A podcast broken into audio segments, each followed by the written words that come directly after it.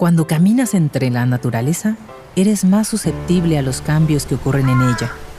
Es así como sientes el paso de las estaciones del año, muy similar a cuando pones atención a tu cuerpo y comienzas a notar súbitos o sutiles cambios de humor. Hace unos días, con la llegada de las lluvias, todo empezó a ponerse verde, frondoso y con olor a tierra mojada. Es época de sentir el rocío en los pies, cómo se enfrían al saltar en los charcos, se enlodan y suena un chapoteo que hasta la mejor chancla produce un clash, clash, clash. La brisa pone tus pómulos y tu frente rojos y fríos. Los cuerpos tiritan y los árboles te cubren tanto con su sombra como de lluvia. Solo ten cuidado con los rayos. Hace tiempo vi crecer un árbol entre la maleza. Se ponía frondoso al caer los aguaceros. Se acariciaba con las gotas que desde el cielo iban cayendo y él la recibía como a pellizquitos o mordiditas. Por la mañana, el sol lo hacía ver más resplandeciente y en la noche, la luna con sus rayos lo fortalecía y lo refrescaba. Así que de ser una pequeña mata, se fue convirtiendo en un tronco macizo. Las aves comenzaron a notarlo con interés, a posarse en sus ramas para entonar sus voces pasaron algunos meses donde libró varios peligros. La sequía con su intenso sol, las travesuras de los pequeños que circundaban jugando y destruyendo el Bertor, o las pisadas desprevenidas de algún paseante. Pero finalmente no pudo evitar que viniera un agente externo. Un día, escuché unas susurrantes voces que anunciaban limpiar la maleza que abundaba con la lluvia. Yo sentí cuscus porque pensé en el árbol que iba creciendo.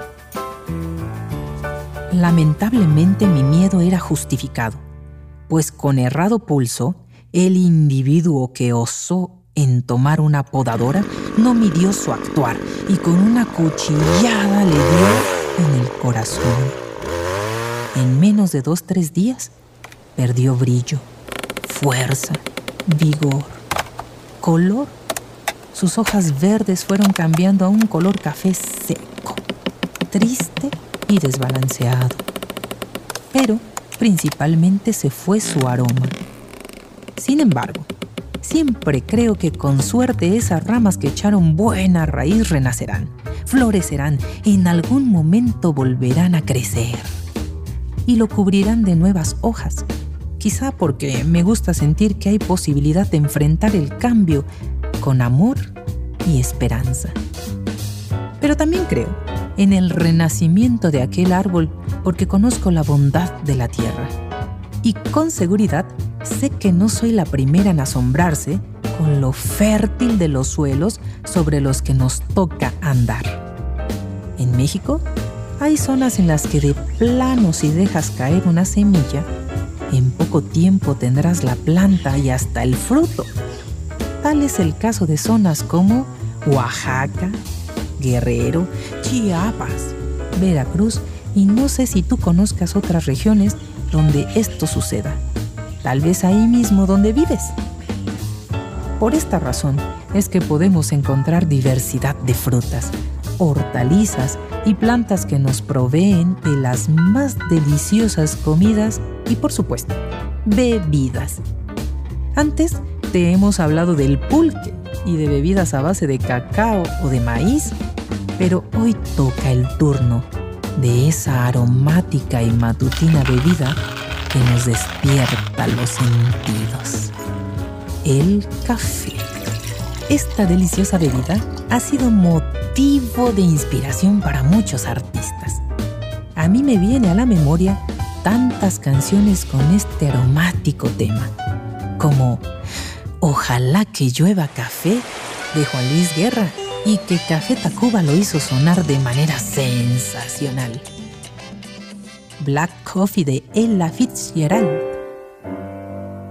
Cantata del café de Johann Sebastian Bach The Coffee Song de Sinatra. One More Cup of Coffee de Bob Dylan.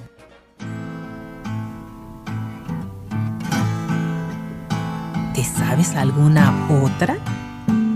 Pero vámonos a ver cómo en el sur de nuestro país también es importante en cuanto a industria, pues aunque en México son 15 los estados productores de este grano, Chiapas es el principal, con un aporte de 41% del total nacional.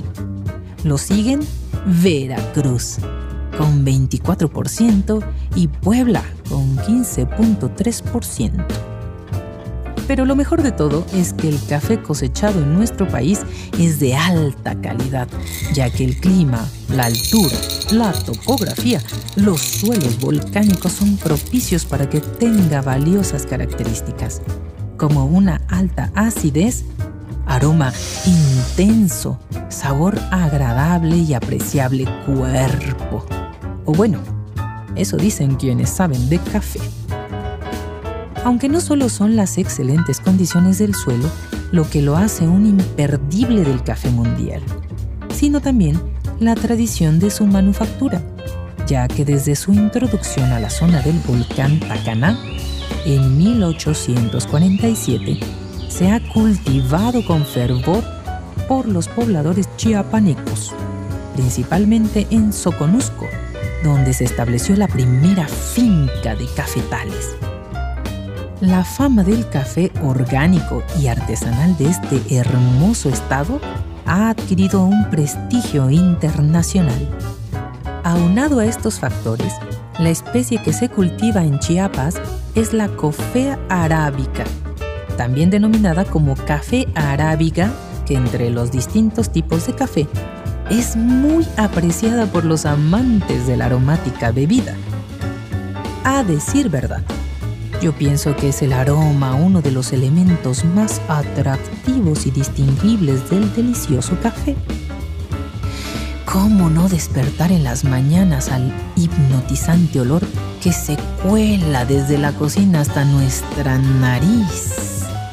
y por eso mismo debe ser bastante importante en diversos rubros, ya que incluso en la industria de la perfumería te dan a oler café como un modo de limpiar tu gusto olfativo y así poder seguir detectando muchos aromas.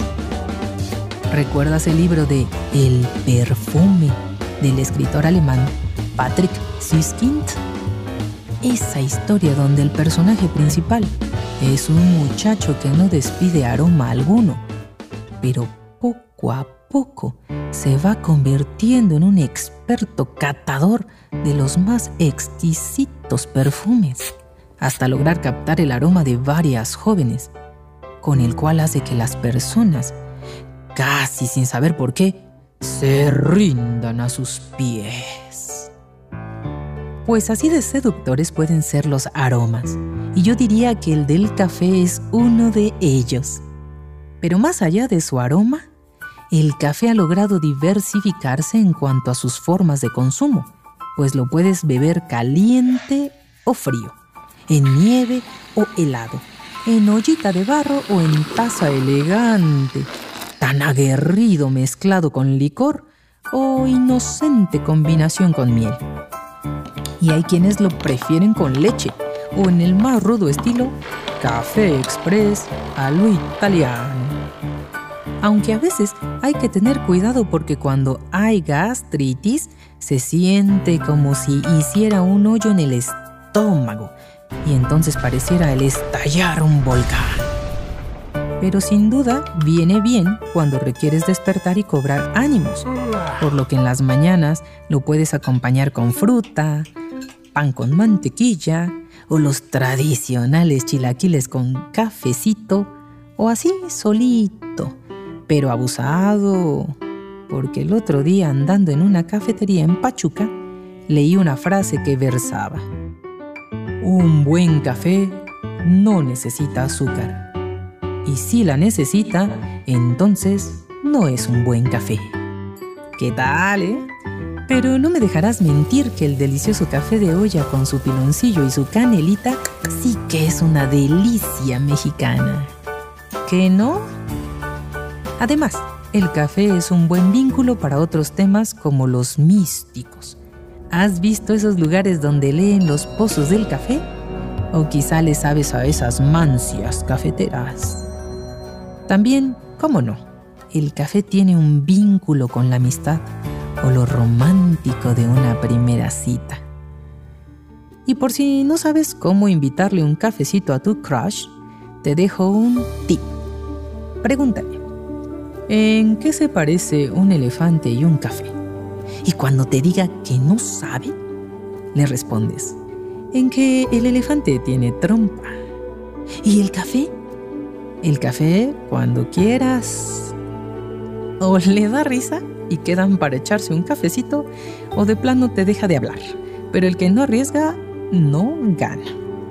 Así que, ¿te invito a un café? O mejor invítanos un cafecito con tus añoranzas, con tus secretos. ¿Qué recuerdo te llega al olfatear el café? ¿Vamos a Chiapas por un cafecito? Quizás sea el vínculo para hallar al amor de tu vida. Mientras tanto, nos vemos el próximo miércoles de Cultura a Voces con un delicioso cafecito. ¡Salud! Once Digital presentó Cultura a Voces. Narración y guion. Miroslava Rodríguez Martínez. Coordinación de producción. Daniela Cuapio y Moisés Romero. Asistente de dirección. Diana Hernández de Paz. Editora de estilo. Sandra Rodríguez. Diseño sonoro y postproducción de Franco González. Con una investigación de Viridiana Hernández.